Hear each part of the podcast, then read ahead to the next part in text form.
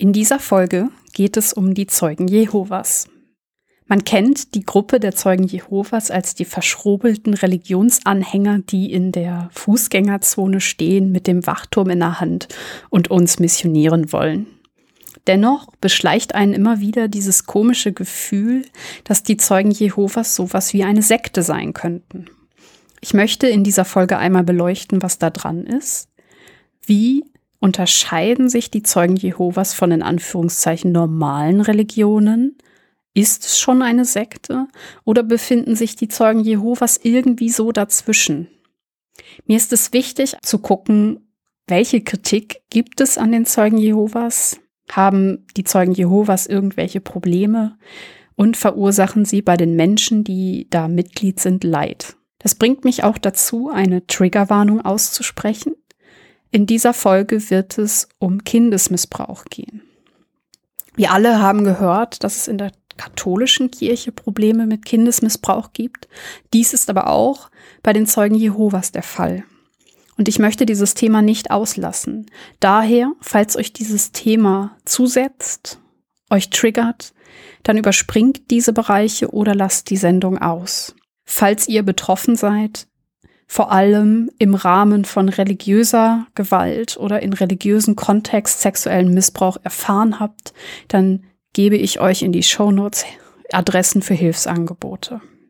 Solltet ihr euch entscheiden, diese Sendung trotzdem hören zu wollen, dann würde ich sagen, mein Name ist Michi und es geht jetzt los mit der Folge. Viel Spaß!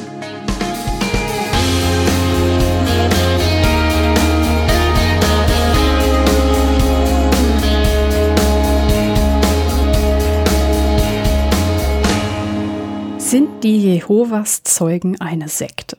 Diese und viele weitere Fragen bespreche ich in dieser Folge mit der Psychologin und Sektenexpertin Regina Spieß. Herzlich willkommen.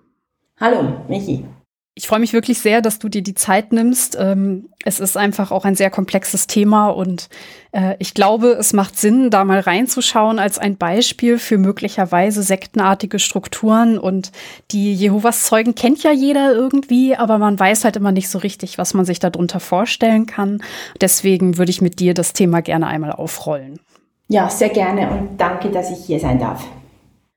Wie ich schon gesagt habe, du bist Psychologin und hast dich sehr, sehr viel mit Sekten und ähm, Aussteigern und insbesondere den Jehovas Zeugen beschäftigt, denn du bist Vorstandsmitglied des Vereins Jehovas Zeugen Help, der sich auf die Fahne geschrieben hat, Opfern, Aussteigern und generell Menschen, die in irgendeiner Form mit den Jehovas Zeugen zu tun hatten, zu helfen, Ihr habt ähm, politische Forderungen, wenn es darum geht, die Jehovas Zeugen einzuordnen. Und ähm, ihr habt auch ganz klar das Ziel, ja, Gewalt und ähm, Dinge, die in diesen Gruppen schieflaufen, zu adressieren, aufzuklären und die Opfer zu schützen, beziehungsweise, ja, ähm, einfach dafür zu sorgen, dass solche Sachen nicht mehr passieren. Ist das richtig? Ja, das ist richtig. Also der Zweck unseres Vereins ist die Unterstützung von Betroffenen von Zeugen Jehovas und Aufklärungsarbeit und auch die Information von Fachpersonen, ähm, von Vertreterinnen und Vertretern von Ämtern, von Jugendanwaltschaften. Das gehört auch zu unserer Arbeit. Wie bist du selber in dieses Thema gerutscht? Wenn man äh, Psychologie macht, ist das ja nicht so das Erste, woran man denkt. Ähm, aber es ist natürlich ein sehr wichtiges Thema und deswegen würde mich interessieren, wie du drauf gekommen bist. Ich habe in Zürich äh, neun Jahre für eine Sektenberatungsstelle für Infosektor gearbeitet. Und da waren natürlich die Zeugen Jehovas auch ein Thema oder eigentlich mehr, sie waren nicht so richtig ein Thema. Und das habe ich gar nicht verstanden zu Beginn, als ich dort begonnen habe, 2008. Ich habe gedacht, das ist eine der größten Gruppen und es ist eine der schwierigsten Gruppen. Weshalb haben wir als äh, Beratungsstelle nicht viel mehr Anfragen? Also das war so mhm. meine erste Begegnung mit dem Thema Zeugen Jehovas. Das heißt, du bist schon mit dieser Vorstellung da reingegangen, es müsste eigentlich aus dem Rahmen der Gruppe der Zeugen Jehovas eigentlich Opfer geben, Leute, die sich an dich wenden und das ist dann nicht passiert? Darüber hast du dich gewundert? Ja, es gab nicht so viele Anfragen. Es war so, die Zeugen Jehovas waren so normal. Also es hieß, ja, die, die missionieren da, äh, die machen Haustürmission und ja, dann haben sie das Blutverbot. Manchmal sterben Leute, vor allem, vor allem Frauen im Kindbett oder Menschen bei Verkehrsunfällen. Und ja, das ist so. Und sie echten äh, ausgeschlossene Familienmitglieder. Das war einfach so, man scheint sich damit arrangiert zu haben. Das war halt so ihre religiöse Freiheit sozusagen. Und das hat mich sehr, sehr irritiert. Dann hast du dir gedacht, da muss man mehr tun. Und ähm, hast du diesen Verein dann mitgegründet oder wie kam es dazu, dass es jetzt diesen Help-Verein gibt? Also dazwischen liegen rund zehn Jahre. Ich habe sehr lange bei Infosektor gearbeitet und habe dann stärker also wir haben immer stärker auf das Thema Zeugen Jehovas fokussiert und in der Zeit gab es auch, ähm, also kamen die sozialen Medien stärker auf und es haben sich immer mehr Aktivistinnen und Aktivisten zu Wort gemeldet. Also das Thema wurde von den Betroffenen selber stark thematisiert und sie wurden viel stärker wahrgenommen. Und zusammen mit dieser Verstärkung in den sozialen Medien das, hat sich angeboten, da auch ähm, stärker darauf hinzuweisen, auch von äh, Sektenberatungsseite her, dass es nicht einfach so ein bisschen eine schwierige Gruppe ist, sondern dass es eine Gruppe ist, die Grund- und Menschenrechte verletzt mit ihren religiösen Vorgaben. Da sind wir natürlich schon direkt im äh, Thema. Ähm, man kennt ja die Zeugen Jehovas, wie du gerade schon ausgeführt hast, vor allem von dieser Missionierungstätigkeit. Ähm, heute ist es so, dass sie nicht mehr von Tür zu Tür gehen, soweit ich weiß. Korrigiere mich, falls ich da falsch liege, aber das ist so das Vorurteil. Samstags morgens stehen zwei Menschen mit einem Wachton in der Hand vor der Tür, stören einen. Heute stehen die Zeugen Jehovas in Fußgängerzonen. Daher kennt man die. Ja. Aber das ist ja nicht alles, richtig? Also, das ist ja eine Gruppe, die religiöse Vorstellungen hat. Was sind so die Basics, die man über die Gruppe wissen muss aus deiner Sicht? Also was du sagst, äh, wie die Zeugen Jehovas wahrgenommen werden, das ist genau so, als Gruppe, die stark missioniert und die eher so lange sehr harmlos gewirkt hat, vielleicht ein bisschen altmodisch. Wenn man von den äh, Annahmen oder von der, vom, vom, Glaubenskonstrukt der Zeugen Jehovas ausgeht, dann merkt man ziemlich schnell, dass das eine außerordentlich schwierige Gruppe ist. Die Zeugen Jehovas wurden ganz kurz zum Hintergrund in 1881 gegründet als Watchtower Bible und Tract Society. Das war eine Zeit, als auch noch andere Endzeitgemeinschaften gegründet wurden. Also es gab damals so eine zeitliche Strömung, wo diese Endzeitgemeinschaften offenbar reingepasst haben. Auch die Sieben-Tags-Adventisten waren 20 Jahre vorher gegründet worden. Mhm. Charles Taze Russell, der Gründer, glaubte, dass Christus im Jahre 1874 in geistiger Form wiedergekommen sei und dass 1914 das in der Offenbarung verheißene tausendjährige Reich nach dem jüngsten Gericht, das äh, jüngste Gericht, das ist Harmagedon, dass das dann beginne. Das tausendjährige beginnt nach Harmagedon. Und in Harmagedon kommen alle ums Leben, die nicht in der Art gläubig sind, also die nicht Anhänger von Zeugen Jehovas sind. Die hießen damals aber gar noch nicht so. Das waren damals noch die ernsten Bibelforscher. Und bekanntlich äh, ist 1914 nicht die Welt untergegangen. Da sagte Russell, das erklärte er so, dass Christus 1914 seine Herrschaft im Himmel angetreten habe. Es gab dann weitere Daten für Harmagedon, unter anderem 1925 und 1975. Viele Zeugen Jehovas oder ehemalige Zeugen Jehovas können sich gut an 1975 erinnern, weil da, man hat wirklich sehr stark damit gerechnet, dass jetzt Hamagedon komme und äh, viele Leute haben äh, auch zum Beispiel keine Kinder mehr haben wollen vor diesem Datum oder haben auch ihre Häuser verkauft. Es, das war ein sehr einschneidendes Datum. Aber auch da ist die Welt nicht untergegangen. Russells Nachfolger, war Joseph Frank, äh, Franklin Rutherford. Er hat 1919 begonnen, Straft durchzuorganisieren und mit einem verbindlichen Dogma umzugestalten. 1931 haben die ernsten Bibelforscher ihren Namen dann in Zeugen Jehovas, also in Jehovas Zeugen, äh, verändert. Zeugen Jehovas, das ist der Begriff von außen und Jehovas Zeugen ist die Eigenbenennung. Ah. Mhm. Bereits in den 20er Jahren war das Predigen für alle Mitglieder zur Pflicht erklärt worden. Ja, das ist so kurz zu, zum geschichtlichen Hintergrund. Die Zeugen Jehovas haben theologisch einige Besonderheiten. Sie äh, kennen den Namen Gottes, nämlich Jehova. Und sie haben ja eine eigene Bibelübersetzung gemacht, die Neue Weltbibel. Die erschien 1961 und äh, teilweise wurde Gott durch Jehova ersetzt. Also in der Neuen Weltübersetzung äh, äh, kommt Jehova sehr viel, viel häufiger vor als in, einer, in anderen Bibelübersetzungen. Mhm. Und sie glauben, die sagen Jehovas glauben auch, dass äh, nicht an die heilige Dreifaltigkeit, sondern sie gehen davon aus, dass Jesus nicht Gott und Mensch war, sondern nur ein Mensch. Die Bibel gilt als wörtlich inspiriert, woraus unter anderem eine kreationistische Weltsicht folgt. Die Zeugen Jehovas sind uns bekannt, äh, also das, das, das weiß man, dass sie keine christlichen Feste feiern, auch keine Geburtstage und jede Form von politischem Engagement ablehnen. Sie haben eigentlich nur ein größeres religiöses Fest, das Gedächtnismahl. Das ist so um die Ostern herum. Es geht um das Gedenken des Todes Christi. Sie lehnen den Militärdienst ab und Bluttransfusionen aufgrund der Interpretation einer alttestamentarischen Bibelstelle. Und eben im Zentrum des Glaubens steht die nahe Vernichtung aller Nichtgläubigen in Harmagedon. Und damit eben diese Nichtgläubigen nicht vernichtet werden, soll man missionieren. Das ist eigentlich wirklich der Kern des Glaubens. Alle kommen um. Das ist allernächstens findet dieses Harmagedon statt.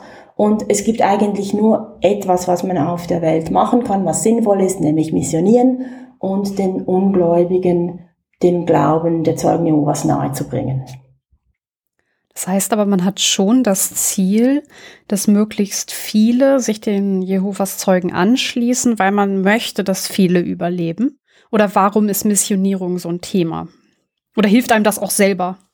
Ja, also es ist mehr so, wenn du es nicht machst, dann lädst du Blutschuld, heißt das, auf dich. Also wenn ich jetzt als Zeugin Jehovas diese Botschaft nicht weitertrage, dann werde ich wahrscheinlich womöglich auch nicht überleben in Harmagedon. Also das ist nicht so freiwillig, weil ich ein guter Mensch bin und die anderen dann überleben werden, dank mir das auch. Aber wenn ich es nicht mache, dann ist das auch nicht gut für meine Errettungsaussichten. Ich habe noch mal eine Frage zu dem Wording. Ähm, ist es denn eigentlich richtig, wenn wir so schwanken zwischen den Zeugen Jehovas oder ich? Ne, du bist da ja sehr ähm, diszipliniert. Ähm, wie, wie soll ich es nennen? Also die Gruppe der Jehovas Zeugen oder soll ich die Zeugen Jehovas sagen? Was ist richtiger? Also es ist beides richtig. Ich stelle mich einfach auf den Standpunkt, für mich sind es die Zeugen Jehovas, weil ich sehe das Ganze von außen. Okay, alles klar. Gut, dann bin ich ja safe. Aber ich habe dich jetzt schon auch richtig verstanden, dass es sich eigentlich um eine christliche Strömung handelt, die aber komplett anders an die Sache rangeht und auch die Kernideen ähm, des Christentums nicht übernehmen. Und im Kern der Jehovas Zeugen steht wirklich diese Vernichtung durch den Weltuntergang, also sprich eine schlechte Aussicht. Habe ich das richtig verstanden? Ja, schon. Es gibt auch andere christliche Gruppen, die diese Endzeitorientierung haben. Und das gibt natürlich immer so eine ganz bestimmte, wie soll ich sagen, eine bestimmte Stimmung, einen bestimmten äh, Touch einer solchen Gemeinschaft. Das hat immer etwas sehr Strenges. Also das sind keine, das sind in der Regel eher rigide Gruppen, die so unterwegs sind, weil du hast ja immer diesen, äh, diesen verkürzten Zeithorizont, weil nächstens hört äh, die Welt auf zu existieren und das ist natürlich ein ganz anderes Leben und Glauben. Jetzt hast du ausgeführt, dass das letzte Datum für den Weltuntergang 1975 war. Wie sind denn die Zeugen Jehovas da wieder rausgekommen? Relativ schnell wurde das Narrativ dann so verändert, dass es hieß, es gab ja diese Glaubensbrüder und Schwestern, die da etwas falsch verstanden haben oder etwas sehr übertrieben haben. Und ähm, also es waren dann die quasi die dummen Gläubigen, die das nicht richtig gecheckt haben. Ach so. Das ist recht, also das finde ich schon schlimm, weil Menschen haben ihre Versicherungen verkauft, Menschen haben, haben sehr viel verloren durch diesen Glauben auch und dann, das war ein klassisches Victim Blaming dann. Ja, ich muss ja sagen, und da steigen wir, glaube ich, auch direkt in, äh, in die Kritik ein immer dieses Damoklesschwert zu haben, ähm, hier die Welt wird untergehen, ähm, du bist kurz davor, Sünder zu werden, wenn du nicht genug Leute in die Gruppe holst. Wie ist das für die Menschen, die in dieser Gruppe sind? Ähm ja, es ist sicher, wenn man als Zeugin, als Zeuge Jehovas aufwächst, dann hat man einfach ein strenges, durchorganisiertes Leben. Es ist einerseits hat man diese Gemeinschaft, zu der man gehört, wo man sich zweimal die Woche sieht. Einmal die Woche macht man äh, zu Hause äh, ein, ein, äh, das ein Bibelstudium und äh, man bereitet sich auf die Versammlungen vor. Man geht am meisten samstags oder sonst missionieren, also zu, äh, zur Haustürmission oder jetzt seit ein paar Jahren äh, zu, äh, macht man diese, gibt es diese Form von Straßenmission, wo man, wo die Zeugen Jehovas dastehen und Wachtürme und Erwachet verteilen. Das ist jetzt einfach rein vom, rein äußerlich ist es wahnsinnig streng. In den 90er Jahren haben sie eine Broschüre herausgegeben, die Zeugen Jehovas in ihrer Nachbarschaft, irgend so hieß die. Und da haben sie sich, wollten sie sich äh, positiv darstellen und haben geschrieben, was ihre Werte sind und was ihr Engagement ist. Und in dieser Lekt in dieser Broschüre von 1995 steht, dass sie 17,5 Stunden pro Woche für die Religion aufwenden. Und mhm. wenn man das so hört und denkt, dass diese Broschüre darauf abzielte, auf eine gute Außensicht, das ist schon sehr erstaunlich, weil wir würden sagen, das ist außerordentlich ungesund, auch wenn man damals das Wort Live-Word-Balance noch nicht so gut kannte. Es ist vor allem fast ein ganzer Tag, ne? Ja, das ist unglaublich viel Zeit. Und das ist jetzt einfach so, dass quasi das Gerüst von außen, das, die, die, die soziale Einbindung in der Gemeinschaft. Und soll ich etwas sagen über, über so Grundwerte der Organisation und das dann gleich ein bisschen einordnen, so zum, äh, zum, beim Thema Sektenhaftigkeit? Da können wir gerne drauf kommen. Ja. Oder wenn man in dieser Organisation drin ist, in seiner Versammlung, die geleitet wird von, von vier oder sechs Ältesten, das sind alles Männer, Frauen haben keine Ämter inne, also das ist eine sehr äh, männliche, patriarchale Angelegenheit, dann ist man sehr stark in diese Gruppe integriert und das ist auch die einzige soziale Gruppe, die für mich, wenn ich jetzt Zeugin Jehovas bin, relevant werden darf. Weil es wird unterschieden zwischen der Gruppe, den Zeugen Jehovas und der Welt. Die Welt steht für alles Schlechte, Sündige, für das Außen. Es gibt also diese klassische Trennung zwischen innen und außen, innen gut und außen schlecht. Und das ist, äh, das ist so ein klassisches Sektenmerkmal. Klassisch oder typisch ist auch, dass die Führung ist autoritär von oben nach unten. Es ist nicht so, dass man etwas aushandelt, sondern da es ist gegeben und die leitende Körperschaft, das sind acht Männer in äh, Warwick in, im äh, Staat New York, in der Hauptzentrale der Zeugen Jehovas in den USA, die leiten die Organisation heute. Und was Sie sagen, das ist quasi, das gilt. Und das ist so eine, ja, das, das ist eine recht typisch für, für viele solche Gruppen. Ich finde einfach, die Zeugen Jehovas sind durch ein, einige Merkmale besonders sektenhaft, würde ich das mal nennen, unterwegs. Eines ist der absolute Wahrheitsanspruch, eine schematische Weltsicht, das haben auch andere Gruppen, innen gut, außen böse. Wie wir machen, ist es, ist es äh, richtig, was andere machen, ist sündig.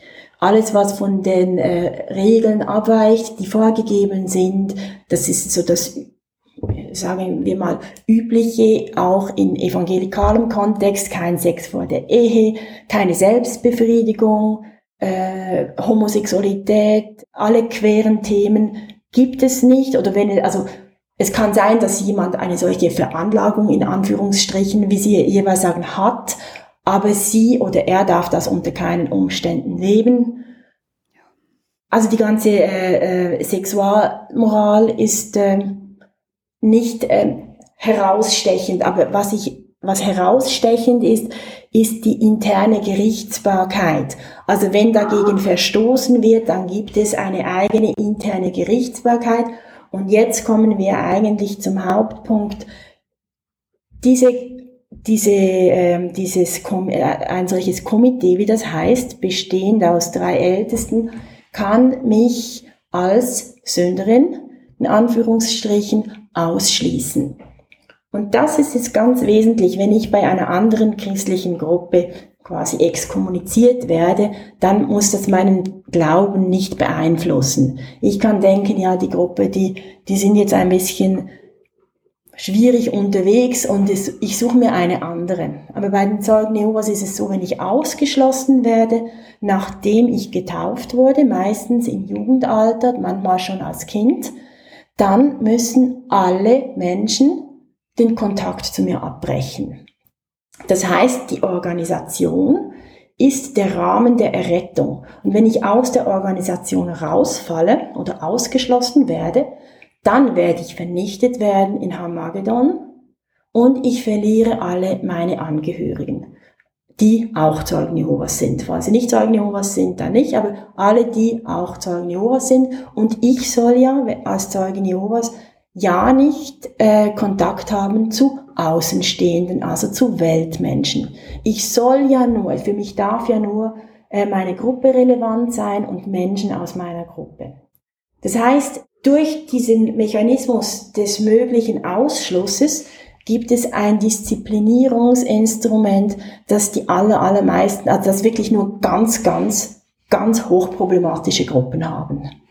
Ja, das heißt, wir haben Sektenmerkmale, die sehr eindeutig sind, die ähm, auch viele andere Sekten zeigen. Also sowas wie dieses Innen-Außen, dass es diese unfehlbare Führung gibt, die absolute Wahrheit.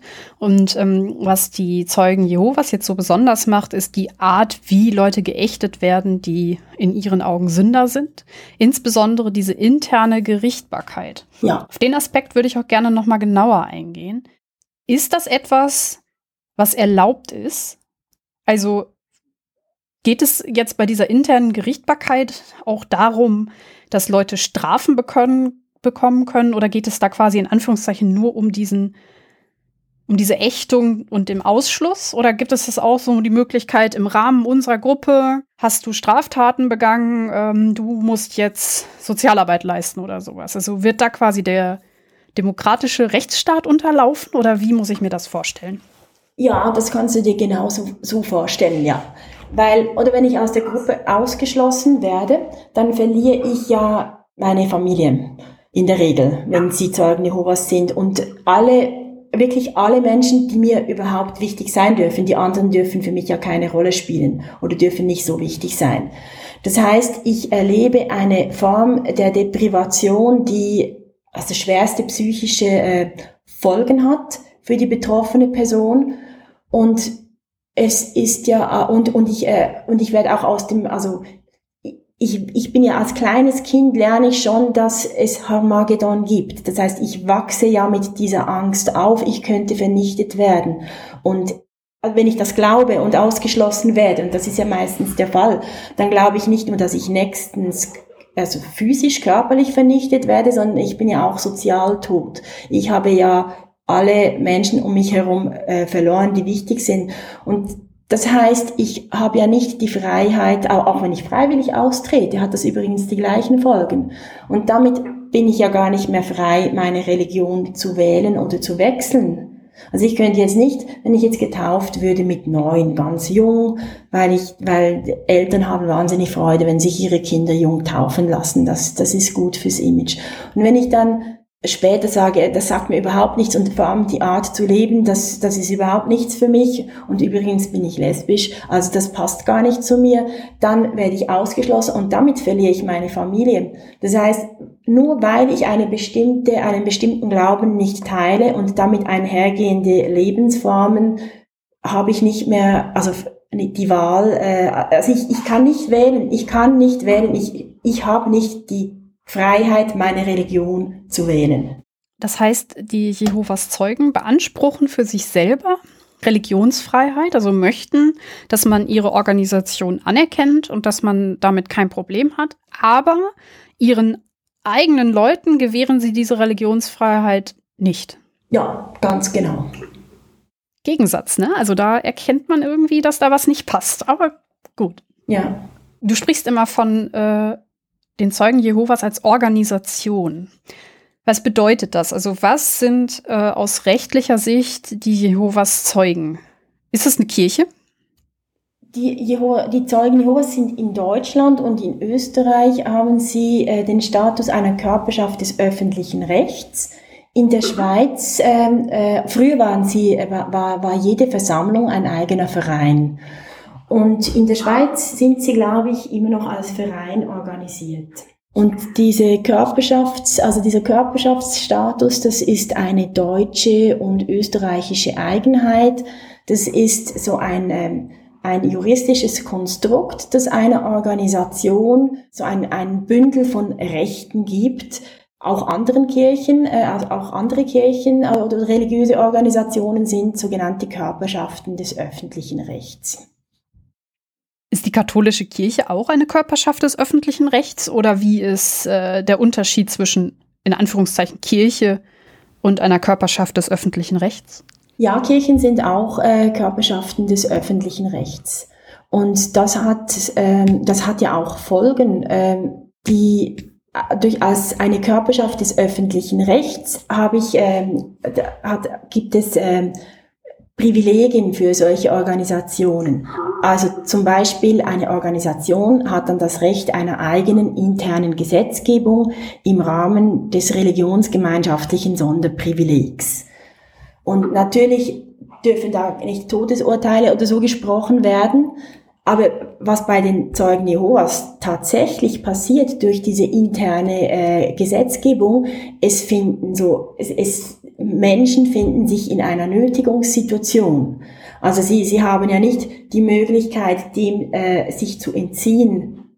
Eine Körperschaft kann eine eigene Gesetzgebung haben, sie kann eigene Datenschutzrichtlinien sich geben und einen eigenen Datenschutzbeauftragten benennen also das ist ein Mann bei den Zeugen Jehovas. Natürlich. Ja, ja, eine Frau dürfte wahrscheinlich das Amt nicht ausüben. Und wenn jetzt der seinen Job nicht macht, ist es wahnsinnig schwierig, dagegen vorzugehen, weil eben eine Körperschaft diese Sonderprivilegien hat. Wir haben als Verein ganz, ganz viele Anfragen und Rückmeldungen von Menschen, die an ihre Daten nicht heran, herankommen, die, äh, denen die Zeugen Jehovas äh, die Files oder die, die Daten, die über sie gespeichert sind, nicht äh, geben wollen oder sie nicht löschen wollen. Und das ist ein großes Problem, aber hat genau mit, diesem, äh, mit diesen Körperschaftsprivilegien zu tun. Eine Körperschaft ist grundsätzlich steuerbefreit und könnte Steuern eintreiben, was die Zeugen Jehovas nicht machen. Eine Körperschaft hat das Recht, Immobilien zu besitzen und zu verwalten oder steuerfrei zu veräußern. Das machen die Zeugen Jehovas in ganz, also ich will mal sagen, in großem Stil. Es werden ganz, es wurden in den letzten Jahren viele, viele Königreichssäle verkauft. Königreichssäle sind äh, die, die Kirchen quasi der Zeugen Jehovas. Hm. Und es gibt eben das Recht einer innerorganisatorischen Autonomie der Gerichtsbarkeit eben man kann Streitfälle intern richten. Das mit, und da in dem Zusammenhang spielt das Rechtskomitee der Zeugen Jehovas eine Rolle. Eine andere Organisation könnte das auch, auch machen, aber in dem Fall ist es so, die Körperschaft gibt einer Organisation die Möglichkeit, sich ähm, der, einer staatlichen Aufsicht stärker zu entziehen, was die eigenen internen Angelegenheiten angeht. Also durch dieses Bündel an Selbstbestimmungsrechten ist die staatliche Kontrolle erschwert. Und das wird ja auch besprochen im Zusammenhang mit diesen vielen Missbrauchsfällen in der katholischen Kirche. Man fragt sich ja auch, wäre das auch so, wenn, wenn die Kirche nicht diese ganzen Privilegien hätte, dass selber ähm, quasi ähm, mit diesem, mit diesen Missbrauchsfällen umzugehen oder eben, wie wir jetzt immer mehr erfahren, eben nicht umzugehen. Und das Gleiche ist bei den Zeugen Jehovas, wo sexueller Kindesmissbrauch auch ein großes Thema ist und wo auch die Befürchtung im Raum steht, dass der, der Körperschaftsstatus dazu beiträgt. Ich habe dazu zwei ähm, Rückfragen. Das eine, da mag ich noch mal gerne auf diese äh, katholische Kirche eingehen.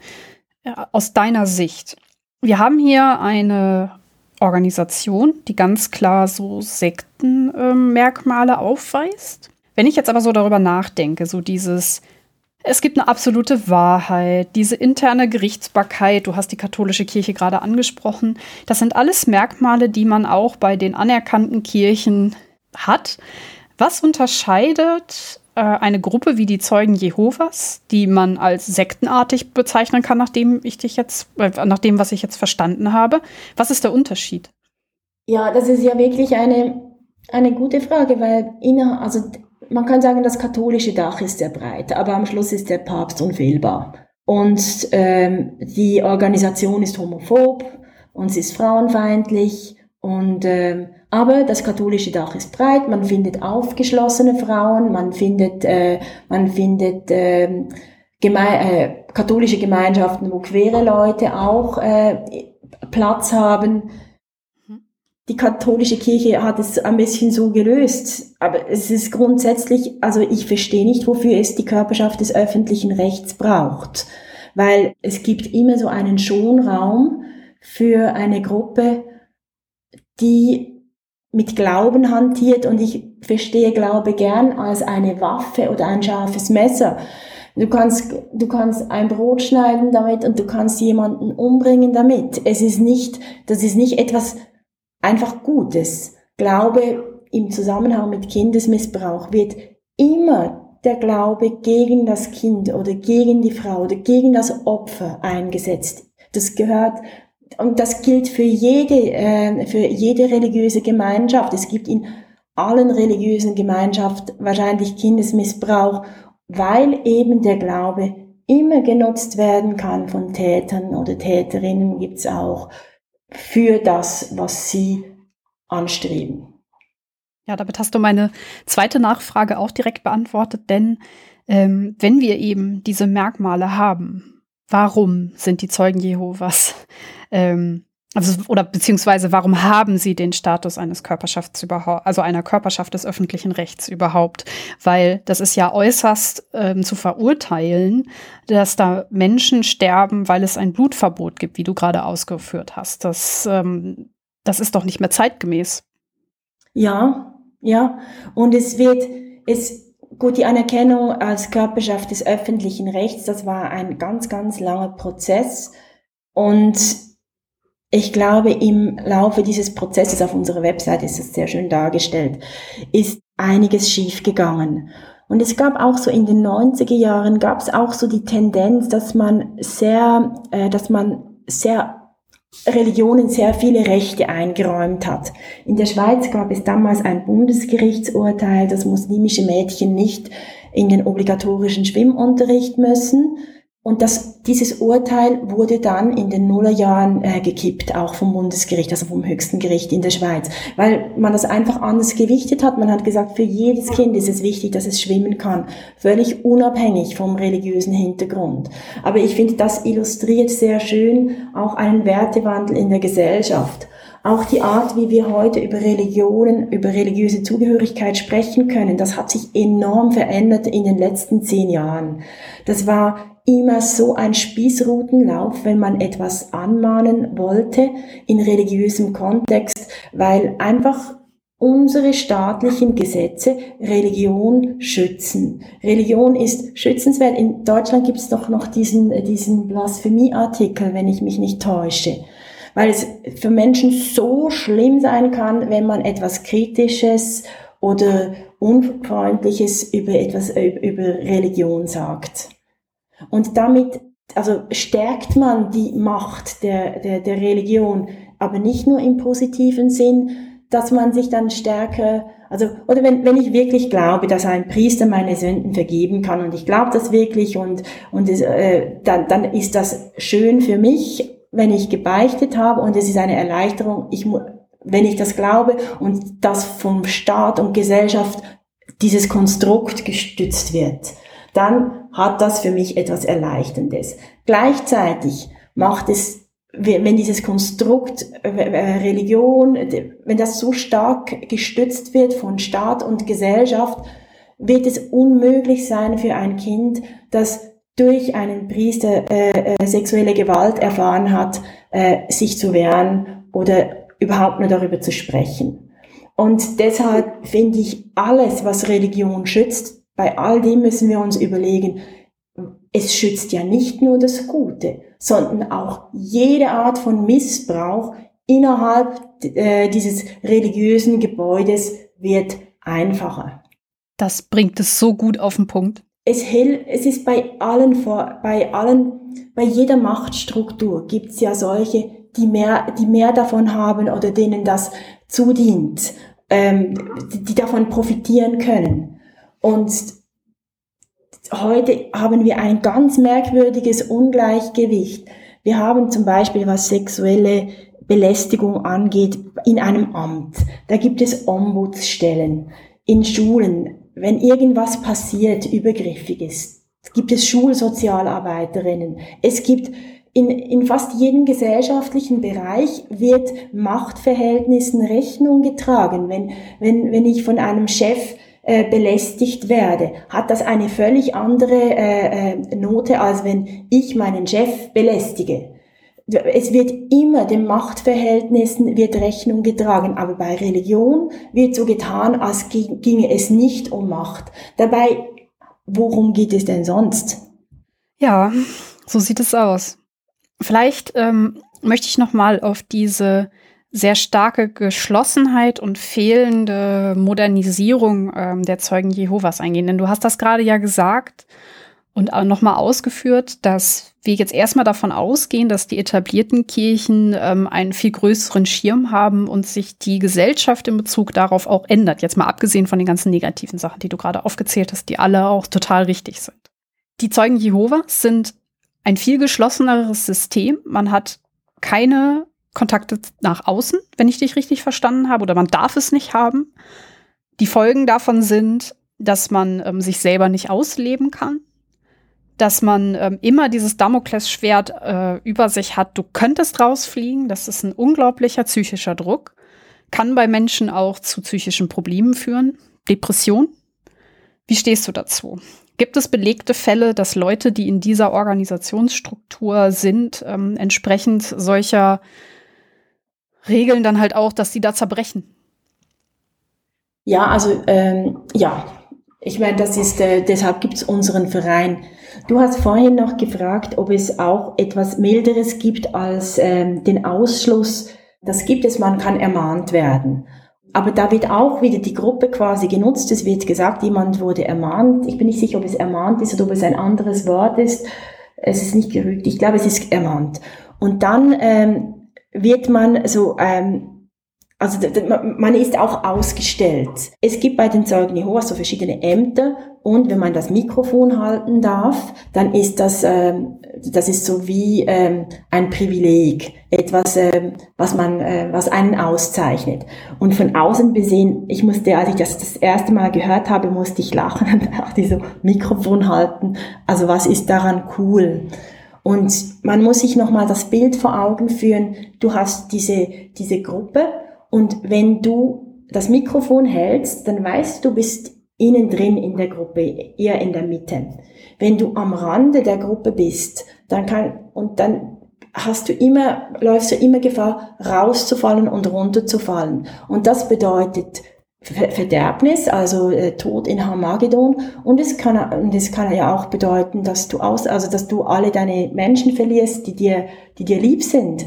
Also das Bild, wie man in der Gruppe eingebettet ist, zeigt sich wirklich mit diesem Mikrofon halten, dass man, dass man drinnen ist und eben wenn man ermahnt wird, dann könnte man sagen, ja, boah, dann wird man halt ermahnt. Aber nein, das heißt, man bewegt sich, also man ist ganz am Rand der Gruppe und man könnte rausfallen. Es ist also nicht einfach Peanuts, sondern es geht immer um das soziale Überleben, also um, um, um, um, um Leben und Tod im, ähm, als soziales Wesen. Man kann alles verlieren. Ja, jederzeit. Und deine Frage war, was das ähm, für Auswirkungen hat für Menschen, in äh, so aufzuwachsen. Ja. Ich glaube, jede sektenhafte Gruppe oder vereinnahmende Gemeinschaft oder wie man das auch immer nennen will, es gibt da ganz viele Begriffe dafür, hat zwei Dinge zur Folge. Erstens ist es eine Entfremdung von der, von der Gesellschaft, von der Umgebenden und es ist eine Entfremdung von sich selber. Und das ist, ja, das, äh, das ist die Folge von, äh, von, äh, von, von einer sektenhaften Dynamik. Und bei den Zeugen Jehovas ist das in, ähm, in, zeigt sich das in ganz verschiedener Weise und schon bei ganz kleinen Kindern. Die Zeugen Jehovas haben so äh, Kinderfilme ähm, seit einigen Jahren und da gibt's einen Film, da kommt ein kleiner Junge, Philipp, ähm, nach Hause ganz aufgeregt und hat so eine ähm, ähm, Figur von einem Zauberer. Und äh, seine Mutter nimmt ihn dann in Empfang, so als gute Mama zu Hause, auf das Kind wartend und spricht dann ernst mit ihm und sagt, Jehova gefällt das nicht, Zauberei, das ist äh, vom Satan. Und ähm, du willst doch nicht, dass Jehova traurig wird. Jehova traurig machen heißt nichts anderes, als du willst doch nicht in Hamagedon schrecklich sterben. Das ist quasi ein Euphemismus für, ähm, für, für das eigene, äh, für den eigenen Untergang. Und der Junge wirft dann diese Figur, die er von seinem äh, Schulkollegen bekommen hat, in den Müll. Zusammen mit der Mama. Und das ist das illustriert sehr schön, was es für ein Kind bedeutet. Oder ihm hätte diese Figur wahnsinnig gefallen. Das, äh, es, es wäre wahrscheinlich etwas gewesen, worüber in der Schule alle gesprochen haben. So etwas, wo er äh, hätte anschließen können an irgendetwas, was kulturell gerade läuft und wichtig ist äh, unter Kindern in dem Alter. Und äh, er durfte das nicht. Stattdessen hat er gemerkt, dass er was ganz Falsches gemacht hat und dass er also das, was ihm gefallen hat, ist etwas, was Jehova traurig macht. Und das klingt jetzt, wenn man das einfach so, wenn ich das so erzähle, dann denkt man so, ja, ist nicht so schlimm. Es ist einfach den ganzen lieben langen Tag so. Ein Kind erlebt so viel seiner Zeit sich selbst als sündig, als nicht passend, als äh, ein Kind, das Jehova traurig macht. Es hat von dem ganzen Spektrum seiner Emotionen sind die allermeisten nicht so, dass es diese in seine Persönlichkeit integrieren kann. Dass sie sagen kann, das gehört zu mir, das bin ich, das gefällt mir, das ist mir wichtig. Es darf sich gar nicht selber kennenlernen und erleben.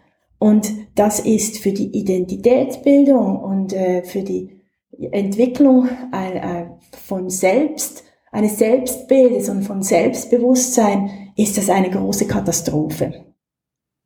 Wie sieht das denn aus mit, mit den Freunden? Also, weil ähm, du hast gerade dieses Beispiel mit äh, der Figur erzählt. Ja. Ähm, haben oder ist es erlaubt, dass Kinder von Mitgliedern von Jeho Jehovas Zeugen Freunde haben dürfen?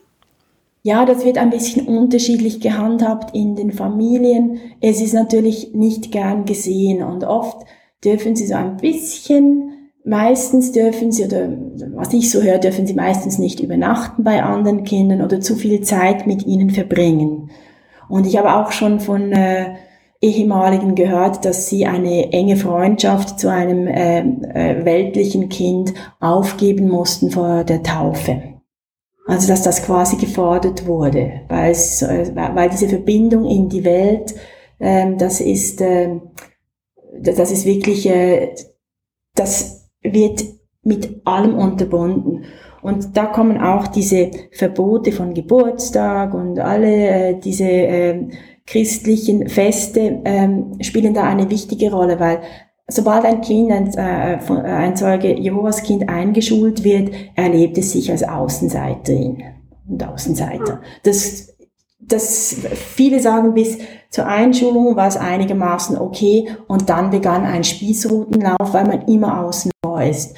Die anderen singen Geburtstagslieder und sie dürfen nicht mal ein Stück vom Kuchen essen. Also als ob der Kuchen auch äh, quasi vom Bösen äh, besetzt wäre.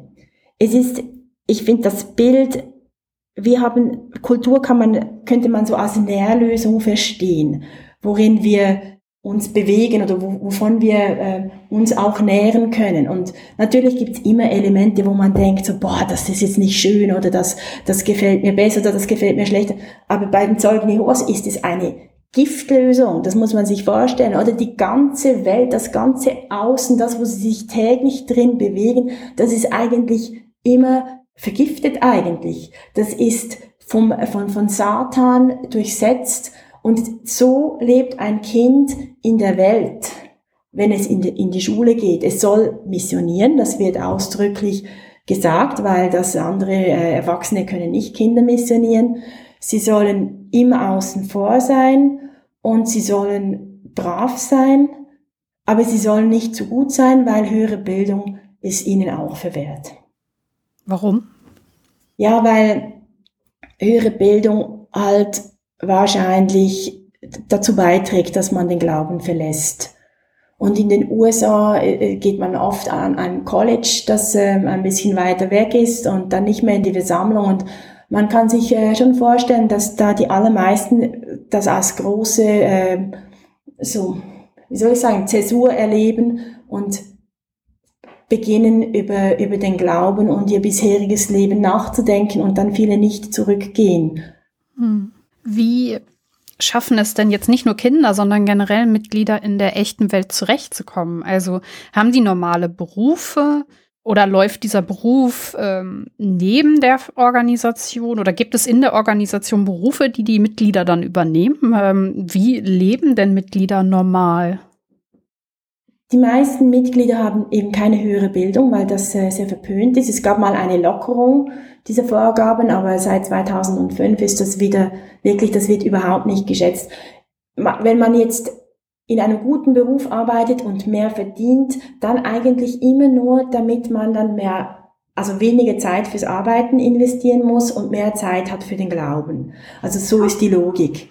Und viele machen eine eine Ausbildung, eine Berufsausbildung und arbeiten dann Teilzeit, vor allem Frauen, und gehen nebenher missionieren. Das heißt, sie haben dann oft ähm, also sie stehen ähm, auch beruflich oft nicht gut da, wenn sie äh, die Organisation verlassen. Und es gibt so typische Zeugen Jehovas Berufe. In den USA sind, äh, sind viele Zeugen Jehovas Fensterputzer, weil das offenbar einhergeht mit relativ flexiblen Arbeitszeiten. Ah, okay. Jetzt haben wir ja schon viel darüber gesprochen, wie das ist, wenn man in diesen ähm, ja, in Organisationsstrukturen wie diesen aufwächst und du hast sehr genau erklärt, was es für Folgen hat für Kinder. Wenn diese Gruppe so viel missioniert, werden ja bestimmt auch Erwachsene dazukommen. Passiert das? Sind ähm, die meisten wirklich schon da in diesen Gruppen aufgewachsen? Wie, ähm, wie ist das da mit den Strukturen? Und haben dann diese Erwachsene dann im Folge auch noch ähm, psychische Folgen oder ist das eher, wenn man da aufwächst? Ich glaube, die, einfach die Belastung durch diese religiöse Tätigkeit ist halt enorm hoch. Also selbst wenn ich jetzt nicht so eine vorbildliche Zeugin wäre, aber ich sehe da manchmal in Zürich Leute stehen an einem Tag die Woche. Und ich stelle mir vor, dass sie 80 Prozent arbeiten, zwei Kinder haben. Und hier ist es dann oft so, dass man sich äh, das, äh, das aufteilt, die Arbeit und äh, die Kinderzeit. Und am Freitag hat dann der Vater Papi-Tag und am Mittwoch die Mutter oder umgekehrt. Und Zeugen, der Zeugen Jehovas Vater steht am Freitag in der Bahnhofstraße und verteilt Wachtürme. Also der hat nicht dann an seinem freien Tag die Möglichkeit mit seinen Kindern wenigstens am Nachmittag etwas zu machen oder was auch immer. Also er hat, er hat einfach seine, oder am Samstag gehen die Leute einkaufen oder machen zusammen etwas als Familie, aber die Zeugen Jehovas stehen an der Bahnhofstraße und verteilen Pamphlete. Und das tut mir immer wahnsinnig leid, weil die haben ja auch Familie und die möchten doch auch zusammen Zeit verbringen und meistens eben nicht Berufe, die wahnsinnig einträglich sind. Und nur schon das finde ich eine enorme Belastung, was das, das drückt so als System so von außen auf die ganzen Sollbruchstellen, die alle Beziehungen haben und die jeder Mensch hat. Und wenn man als Zeugen Jehovas Kind aufwächst, hat man mehr solche Sollbruchstellen und Beziehungen haben auch mehr solche Sollbruchstellen, weil es einfach eine sehr, wir möchten, dass unsere Kinder sich selbst wirksam erleben. Der Glaube von den Zeugen Jehovas ist aber eher erlernte Hilflosigkeit. Ich gehe an Türen klingeln und niemand interessiert sich dafür, was ich sage. Ich äh, mache das seit 30 Jahren und habe erst jemanden zum Glauben gebracht. Ich verliere meine Kinder, weil sie aus der Religion aussteigen. Äh, und ich darf nicht mal trauen, wenn ich meine Kinder verliere und muss das äh, stark, als starke, äh, glaubensstarke Frau einfach so tragen. Ich meine, das ist ein Leben, wenn man das so hört, dann denkt man, furchtbar. Jetzt hört es da ja nicht auf, sondern es wird ja noch schlimmer.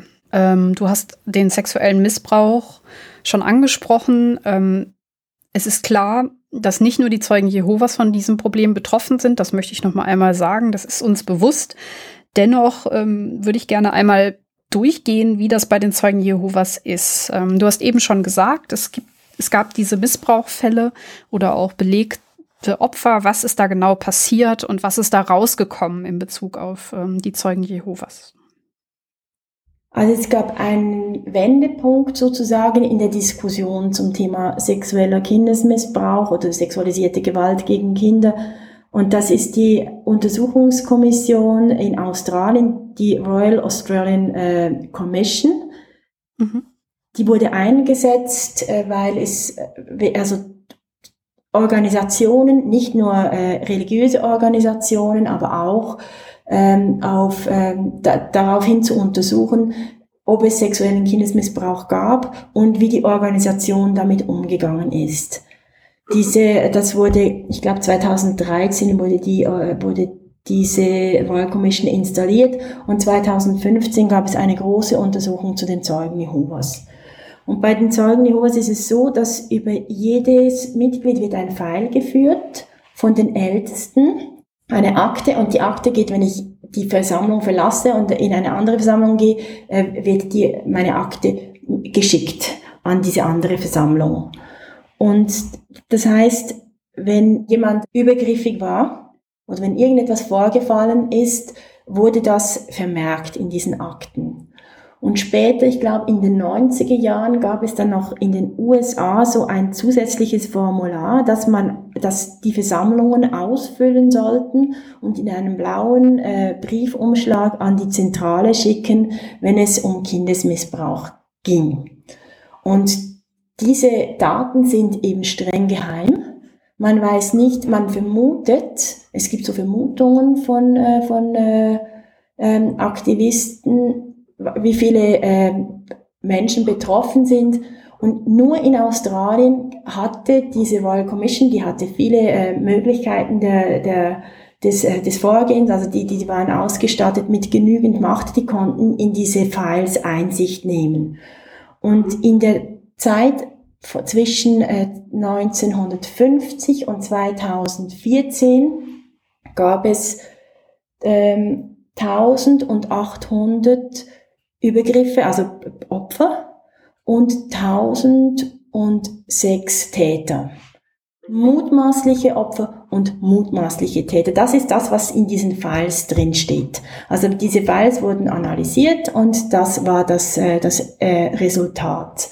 Dass es eben erschreckend viele äh, Übergriffe, also sexuellen Kindesmissbrauch gab innerhalb der Zeugen Jehovas angesichts der Größe der Organisation, das sind 63.000 heute, in Deutschland sind es 165.000, in der Schweiz sind es 19.000 äh, Mitglieder.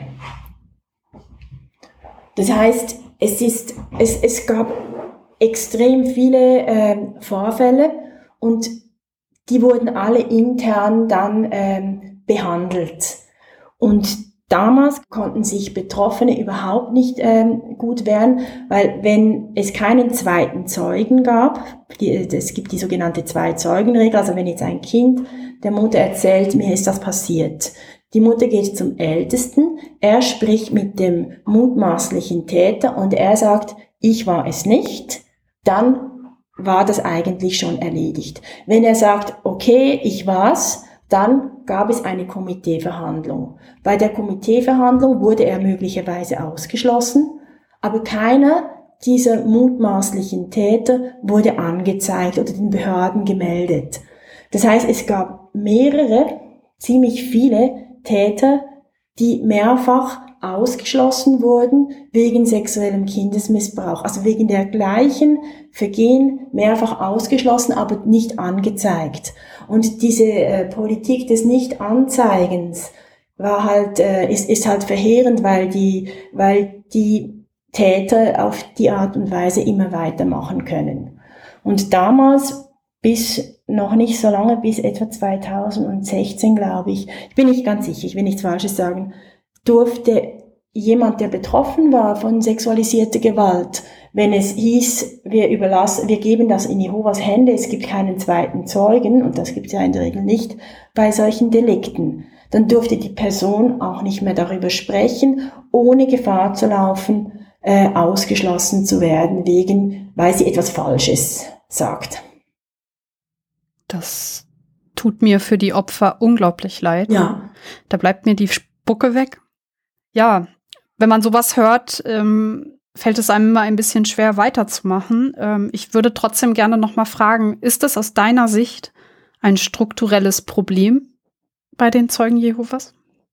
Ja, klar, also das natürlich, natürlich. Und ich meine, es gibt unterdessen viel, viel Wissen darüber, was sexuellen Kindesmissbrauch begünstigt und eben so äh, hierarchische Strukturen, patriarchale Strukturen und so ein Glaubensgerüst rundherum, was äh, dann häufig gegen die Kinder verwendet wird und auch das hohe Ansehen, das äh, Menschen genießen können. Das ist bei den Zeugen Jehovas äh, waren es zum Teil auch Älteste, die, äh, die, die, äh, die mutmaßliche Täter waren jetzt bei dieser Untersuchung der Royal Australian Commission aber auch andere Mitglieder und es war in, häufig in religiösem Kontext. Also nein, es war nicht bei diesen, äh, nicht bei den, bei der Aktenanalyse, aber es wurden noch über 70 äh, Betroffene befragt von der Kommission und bei denen war es, wenn ich mich nicht täusche, in allen Fällen in irgendeinem religiösen Zusammenhang, weil man trifft sich ja die ganze Zeit in einem religiösen Zusammenhang. Sonst man, man trifft sich ja, weil man religiös irgendwas macht. Sonst würde man sich ja gar nicht treffen. Deshalb ist es auch nicht verwunderlich, dass eben in dem religiösen Zusammenhang diese ähm, äh, Formen von äh, sexualisierter Gewalt äh, stattgefunden haben. Ja, das heißt, wir haben ja eine Gruppe, die mit der Art, wie das Machtgefälle ausgelebt wird, mit der Art, wie Druck ausgeübt wird im religiösen Kontext, einen Nährboden bietet, das Kinder systematisch nicht nur unterdrückt werden, sondern dass es sogar bis zum Äußersten geht, sie missbraucht werden, dass es Gewalt gibt. Und ähm, ja, da sind auch Opfer bei rausgekommen, wenn ich das richtig verstanden habe. Ich würde das gerne noch mal kurz durchgehen. Ähm, diese 1800 mutmaßlichen Opfer, das sind nur die, die in den Akten aufgetaucht sind. Das heißt, das sind die, wo es diese zwei Zeugen gab. Das heißt, in dem Moment, wo es nur einen Zeuge gibt, taucht das in der Akte gar nicht auf. Das heißt, wir haben eine Dunkelziffer, die wir gar nicht benennen können. Habe ich das richtig verstanden? Ich glaube, nein, ich glaube, es ist mehr so, es könnte, äh, ich, da bin ich nicht ganz sicher. Ich stelle mir vor, dass es auch dann in der Akte vermerkt ist, wenn es nicht zu einer Komiteeverhandlung kommt. Aber natürlich kommt es ganz oft, ähm, also ich stelle mir schon vor, dass es eine ganz große Dunkelziffer geben muss, weil oft Menschen nicht über das sprechen in dem Kontext. Na klar. Das gehört halt auch dazu. Oder man findet ja keine Worte, man hat nur diese theokratischen Kategorien zur Verfügung. Man, man kann innerhalb dieses Systems über viele Dinge nicht nachdenken und nicht sprechen, weil einem die Kategorien ja gar nicht äh, zur Verfügung stehen. Und ja, ich glaube schon, dass es eine große, eine, eine hohe Dunkelziffer geben muss. Ja. Ja. Okay. Jetzt hast du ja schon ausgeführt, dass die TäterInnen nicht angezeigt werden. Wahrscheinlich sind es bei den Zeugen Jehovas fast nur Täter. Also bei dieser australischen Untersuchung waren es wirklich nur Männer. Aber es gibt auch Fälle, wo, wo Frauen Täterinnen sind, ja. Jetzt hast du gesagt, dass die nicht angezeigt werden. Würdest du sagen, dass das an der Organisation selber liegt oder hat die Gesellschaft ähm, da auch einfach einen, ist die auf einem Auge blind?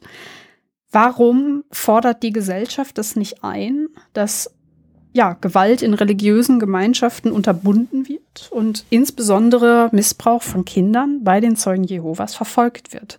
Was ist da los? Also es gibt in einzelnen äh, Bundesstaaten in Australien gibt es die Pflicht, das zur Anzeige zu bringen. Und ähm, die Zeugen Jehovas sagen in ihren äh, aktuellen Statements, dass sie dort Anzeige erstatten, wo das staatlich gefordert wird.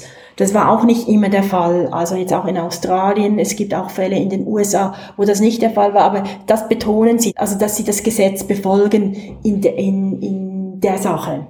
Das ist eine Forderung der äh, Royal Australian Commission, dass äh, Fälle grundsätzlich angezeigt werden. Aber das, äh, das, ist, äh, das macht die Organisation nicht und das macht ja auch die katholische Kirche nicht. Und das ist einfach, weil wir als Gesellschaft das erlauben. Eine Organisation wird nie, eine, weder eine religiöse noch sonst eine hierarchische, patriarchale Organisation wird nie von sich aus sagen, boah, machen wir Anzeigepflicht. Das muss immer auferlegt werden von staatlicher Seite, vermute ich jetzt mal. Hast du eine Erklärung dafür, warum das bei den Zeugen Jehovas so unterm Radar läuft? Also, weil katholische Kirche haben wir jetzt schon öfter angesprochen, das ist mittlerweile bekannt. Wie schafft es diese Organisation so harmlos zu wirken, wenn es sogar bis zum Missbrauch geht? Ich vermute, dass, es, dass die Wahrnehmung in unterschiedlichen äh, Ländern anders ist. In den USA ist es ein großes Thema, schon äh, beginnend mit der katholischen Kirche in den 90er Jahren. In dem Zusammenhang wurde auch Missbrauch in anderen religiösen Gemeinschaften stärker thematisiert. Und in Großbritannien ist das ein riesiges Thema. Da gab es auch eine staatliche ähm, Untersuchungskommission. In Deutschland ist es noch nicht so auf dem Radar, wobei die Aufarbeitungskommission die Zeugen Jehovas als eigenes äh, äh, Subject führt, weil sie davon ausgehen, dass es sehr, sehr viele Betroffene geben muss. Glaubst du, dass die Art, wie die Zeugen Jehovas mit Kritik oder halt eben mit so, hey, wir als Gesellschaft wollen euch kontrollieren, umgehen, auch einen Einfluss darauf hat, dass ähm, die Zeugen Jehovas mit solchen Missständen nicht so auffallen? Also versuchen die das aktiv zu unterdrücken, dass sowas rauskommt?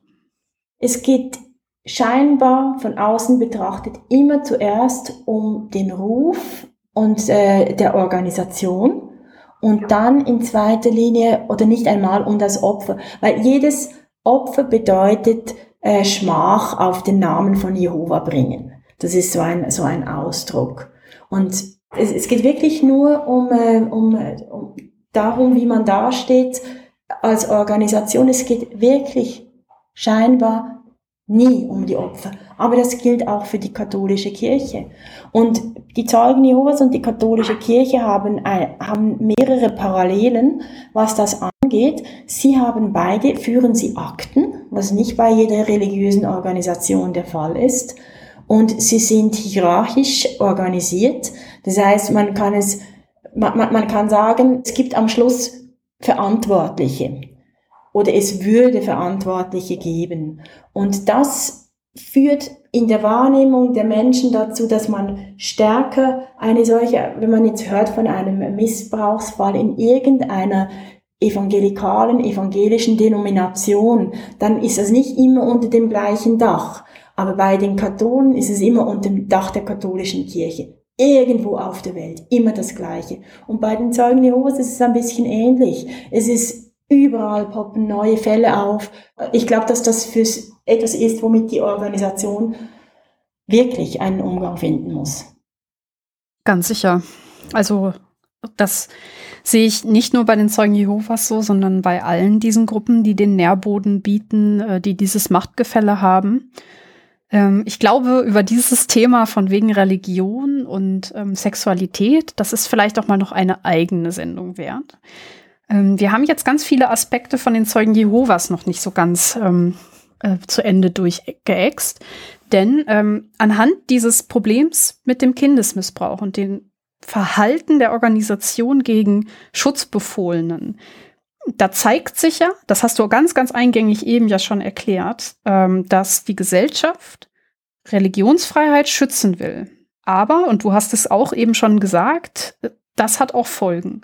Und zwar dass man Diskriminierung innerhalb einer Religion, die meistens mit äh, bestimmten religiösen Regeln einhergeht, da gucken wir als Gesellschaft systematisch weg. Würdest du sagen, dass das ein guter, also dass das ein Schluss ist aus dem, was du gerade beschrieben hast? Ja, ich glaube schon, dass das genauso ist, wie du sagst. Es gibt, wenn es die, also wenn ein Kind in verschiedener Hinsicht Diskriminierung innerhalb der Zeugen Jehovas erfährt. Es hat kein Recht auf eine Bluttransfusion. Es würde eine bekommen in der Schweiz, Österreich und äh, Deutschland. Es, äh, da, da, da würde ähm, eine vorübergehende Verbeiständung installiert jetzt in der Schweiz. In Deutschland heißt das irgendwie anders. Es, es würde nicht sterben, weil es keine Bluttransfusion bekommt, aber es glaubt das. Und die Eltern wissen in der Regel auch nicht, dass das Kind gerettet werden würde. Also das Kind lebt mit dem Gedanken, dass es sterben würde, wenn es eine Bluttransfusion bräuchte.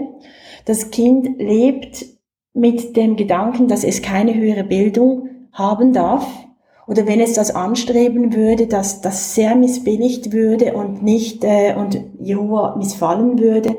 Das Kind wird systematisch von Teilen des Unterrichts ausgeschlossen und zwar immer dann, wenn es lustig wird, wenn irgendwas sozial Wichtiges passiert. Wenn das wenn wir uns vorstellen, ein Kind dürfte nicht teilhaben an, an irgendeinem Event in der Schule, weil es irgendeine Religion hat. Und das würde von außen an das Kind herangetragen, nicht von der Gruppe selber. Wir, wir, wir, wir stünden alle auf den Barrikaden, das, das würden wir niemals akzeptieren. Aber weil das Kind von der eigenen Gemeinschaft Diskriminierung erfährt, haben wir das Gefühl, dann ist das deren Problem. Aber das Kind hat sich das ja nicht ausgesucht. Warum dulden wir das als Gesellschaft?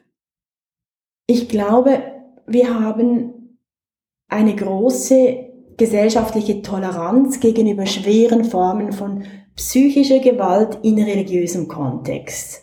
Und das ist auch im christlichen Kontext ja so, dass, ich meine, was wurden früher Kinder verängstigt mit Glaubensinhalten? Das hat bei uns eine sehr lange ähm, traurige Tradition und da sind wir, auf dem Auge sind wir, glaube ich, einfach auch ziemlich blind.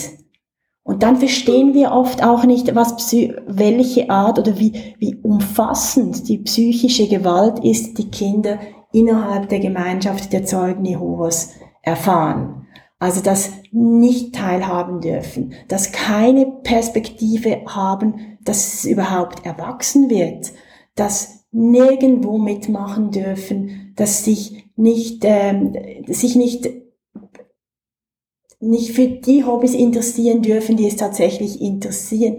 Diese dauernde Überforderung, auch rein durch die zeitliche Anforderung, all das ist das sind so viele, viele, viele Elemente, die dazu beitragen, ähm, dass ein Kind eine starke Überforderung erfährt, sich überhaupt nicht gut spüren kann, dass es sich äh, nicht gut entwickeln kann. Es sind viele Aspekte, welche die kindliche Entwicklung beeinträchtigen können. Und das, ich glaube, das verstehen wir einfach noch viel zu wenig als Gesellschaft. Was würdest du sagen, folgt für dich aus den Erkenntnissen, die wir jetzt haben, für die Religionsfreiheit in Bezug auf Kinder?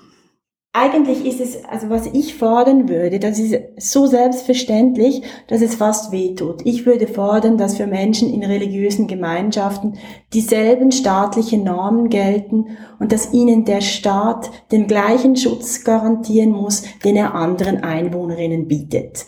Und das ist nicht der Fall. Und wenn man das so hört, dann denkt man, das kann ja fast nicht wahr sein.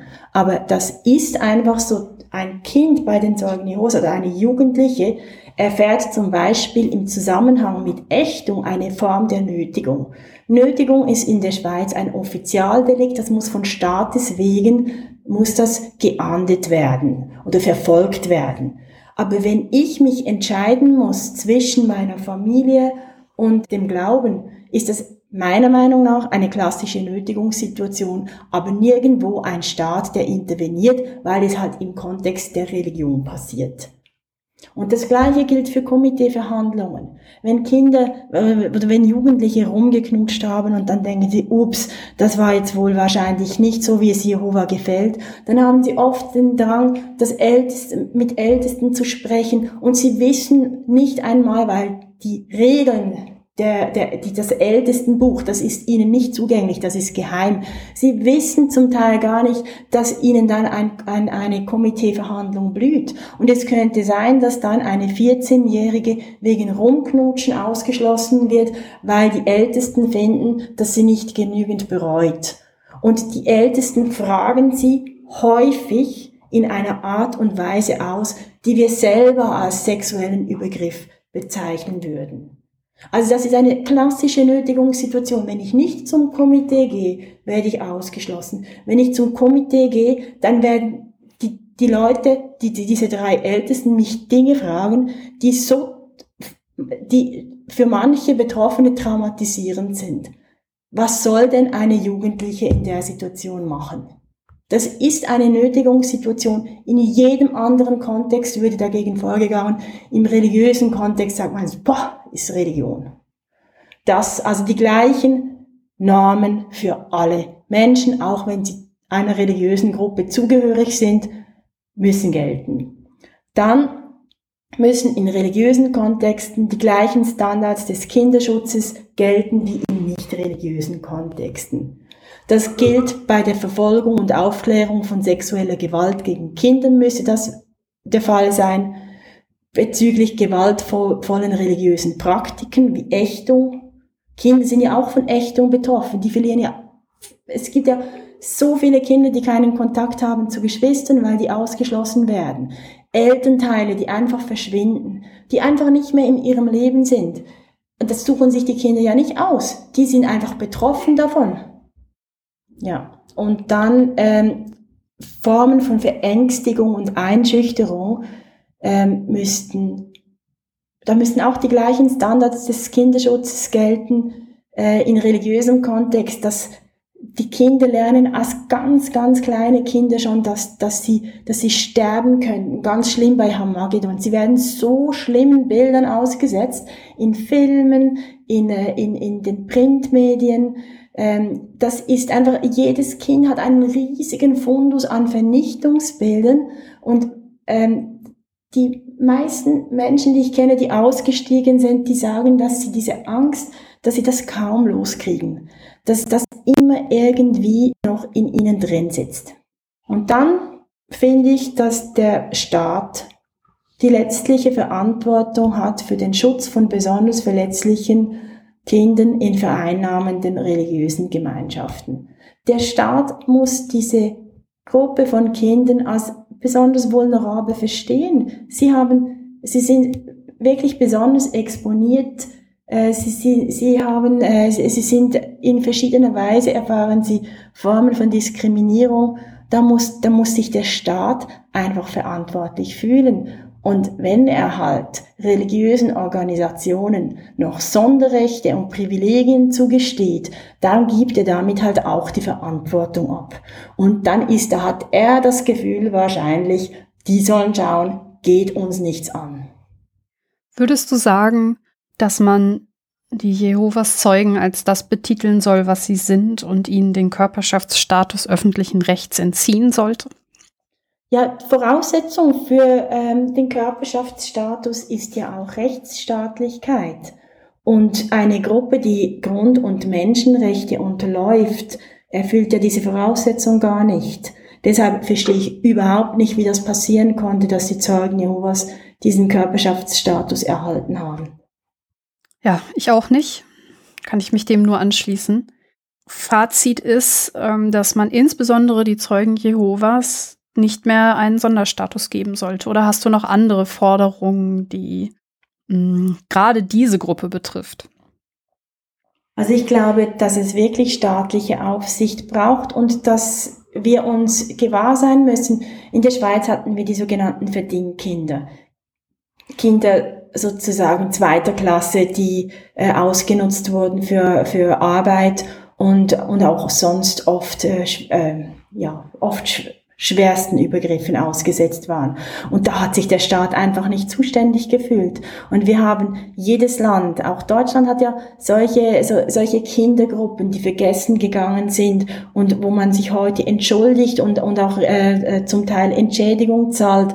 Und ich glaube, wir müssen uns einfach gewahr sein, Kinder in religiösen, sektenhaften Gruppen, das ist die vulnerabelste oder eine der, der besonders vulnerablen Gruppen in unseren Ländern. Und da müssen wir besonders gut hinschauen und äh, da sind wir verantwortlich als Gesellschaft und als Staat. Da können wir uns der Verantwortung nicht einfach entziehen, indem wir sagen, wir gestehen religiöse Sonderrechte zu.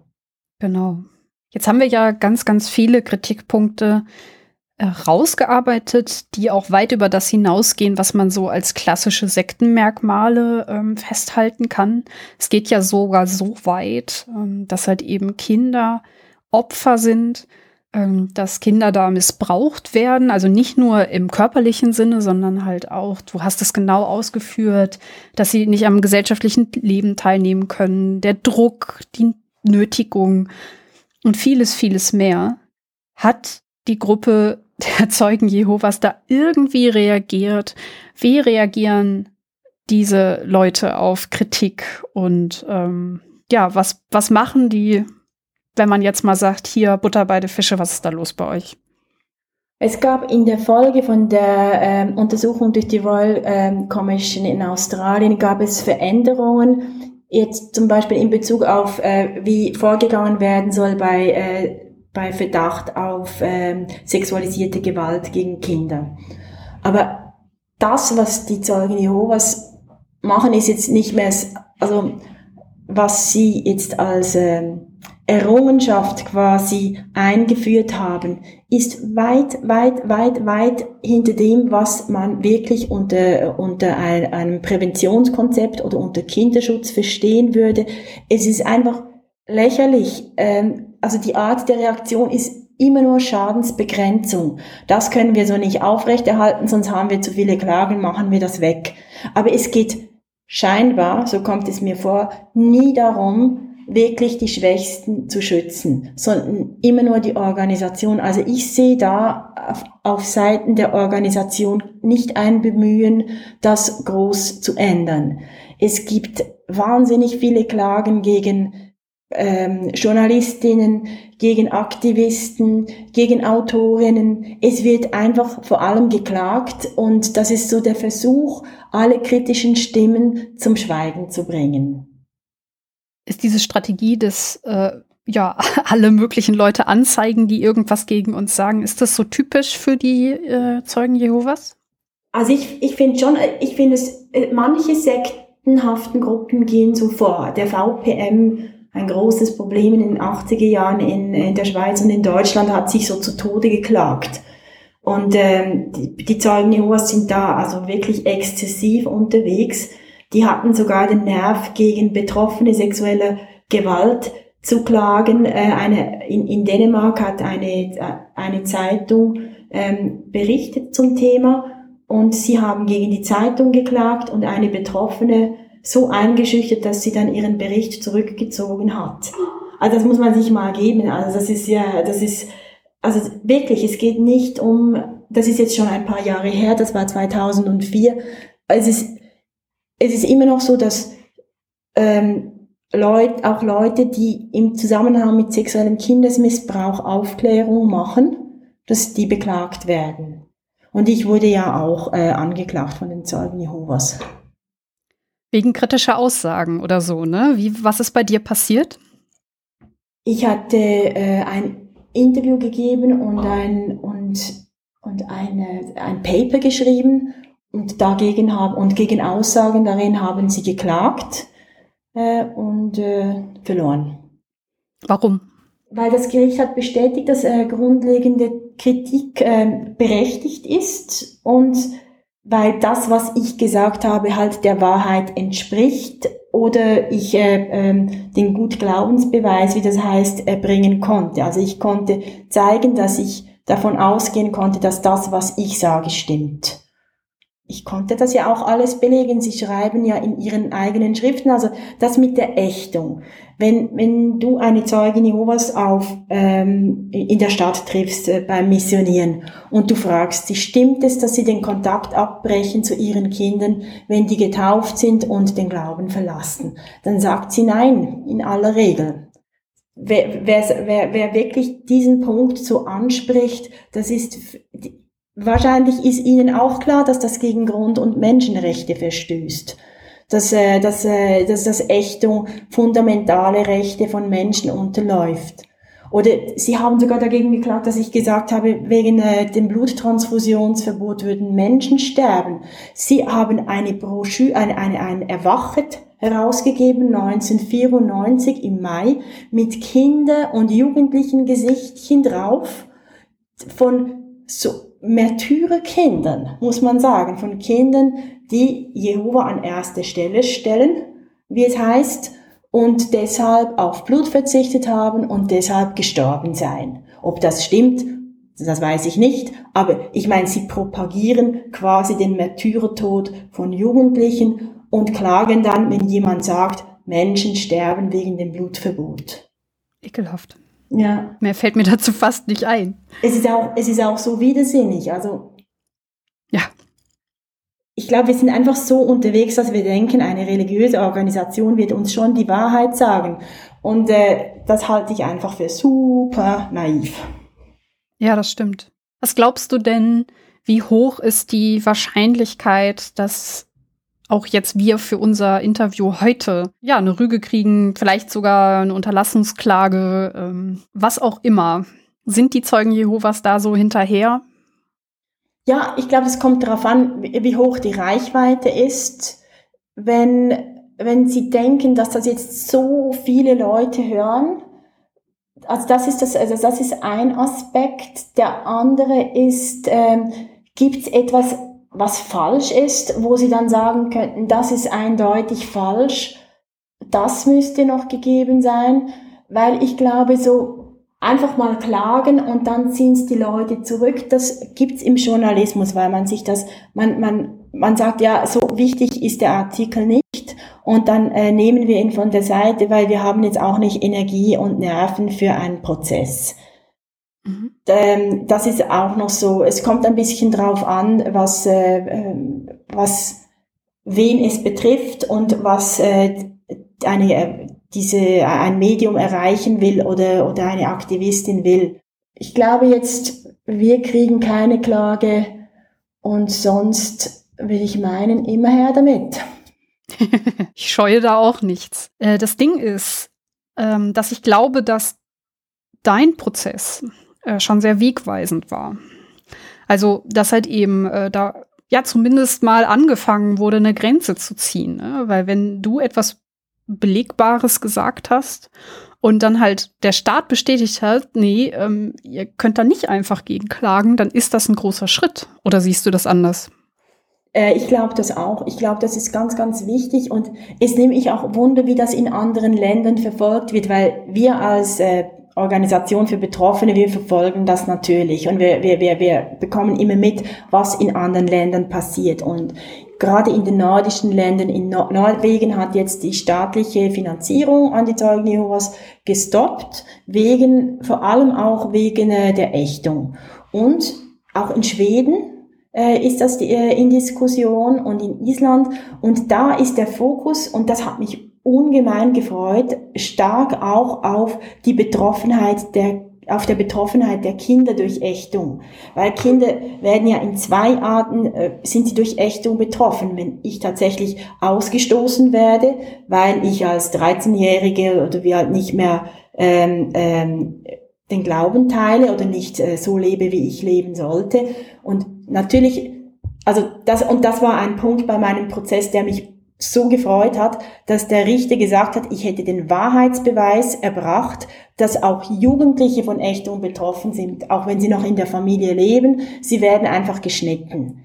Das ist, äh, sie werden, sie werden wirklich, sie soll, also sie, sie sollen konsequent geschnitten werden. Das ist quasi die Anweisung.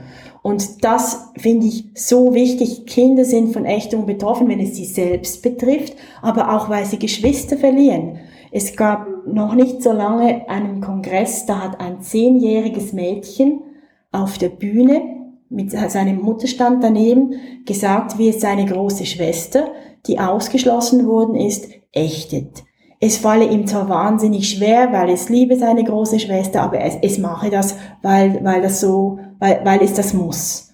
Und das, man, das muss man sich mal geben. Also, dass auch, dass die Zeugen Jehovas, also in dem Fall die Ältesten oder wer auch immer da verantwortlich war, nicht verstanden, dass die nicht verstanden haben, was das für eine Außenwirkung hat. Das ging natürlich viral, das wurde in vielen Zeitungen, wurde dazu geschrieben, das, und, also, also es, es fehlt ihnen sogar die, die Außenwahrnehmung. Ja, weil sie auch mit vielem durchgekommen sind über viele, viele Jahre. Ne? Ja. Ich finde, die Zeugen Jehovas haben auch eine ganz besondere Rolle.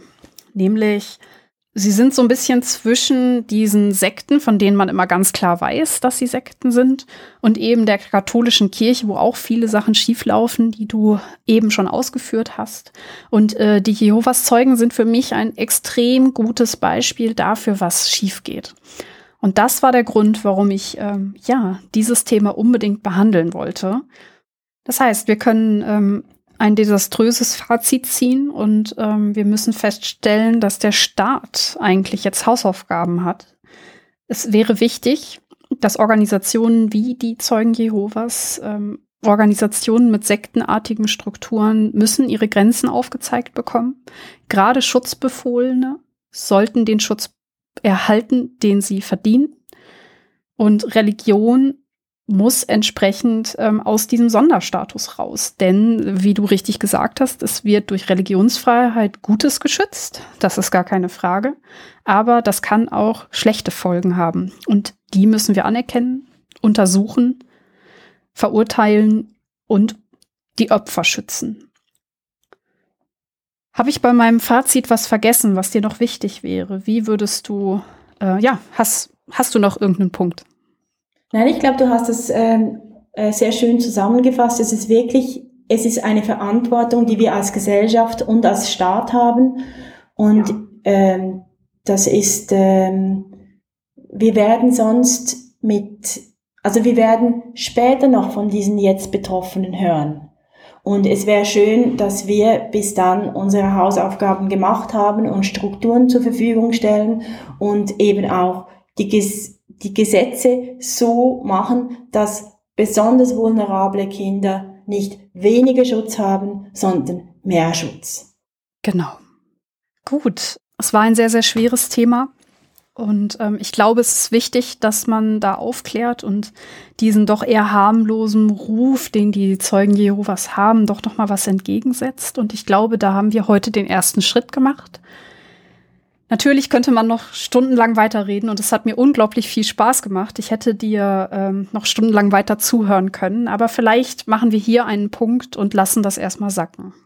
Ja, vielen Dank, äh, dass ich äh, mit dir sprechen durfte, Michi. Das ist äh, für uns als Verein total wichtig und Teil der Aufklärungsarbeit, die wir machen. Und ja, wir sind sehr, sehr froh, wenn wir gehört werden oder verstärkt werden, eben durch ein Format wie deines.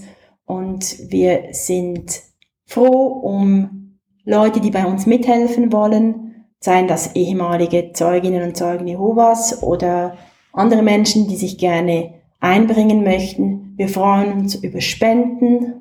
Auf unserer Website JZ, Help ähm, findet sich äh, unsere Kontoverbindung. Wir beraten sehr gerne Fachpersonen, Journalistinnen und Politiker, falls welche mitgehört haben. Ähm, das ist ein Teil unserer Arbeit und wir äh, machen das sehr gerne. Und vielen herzlichen Dank, dass ich hier sein durfte. Ich werde alle diese Adressen zu eurer Seite und auch wie man euch unterstützen kann in den Shownotes verlinken. Das findet ihr auf meiner Seite nachgefragt.de unter der Sendung oder wenn ihr einen ähm, ja, Podcast-Catcher habt, findet ihr das da direkt ähm, auch in den Shownotes. Also das heißt, ähm, falls ihr betroffen seid, oder falls ihr auch seht, okay, ähm, ich kann da helfen, ähm, dann geht doch mal auf die Seite und guckt euch ähm, den Verein einmal an. Danke dir vielmals, liebe Michi. Gut, in diesem Sinne würde ich sagen, liebe Hörerinnen und Hörer, wie immer gilt, wenn ihr noch Fragen habt, Anmerkungen oder auch eine Meinung zum Thema, dann könnt ihr das gerne in Form eines Kommentars dalassen, am liebsten unter der Sendung auf meiner Seite. Wenn euch die Sendung insgesamt gefallen hat, freue ich mich natürlich auch über eine Bewertung auf allen möglichen Portalen oder ein Follow bei Spotify. Das würde mir sehr helfen und ich würde mich wirklich freuen. Danke an der Stelle. Ja, und dann bleibt es nur noch, mich zu verabschieden. Danke an euch, liebe Hörerinnen und Hörer, fürs Zuhören. Tschüss!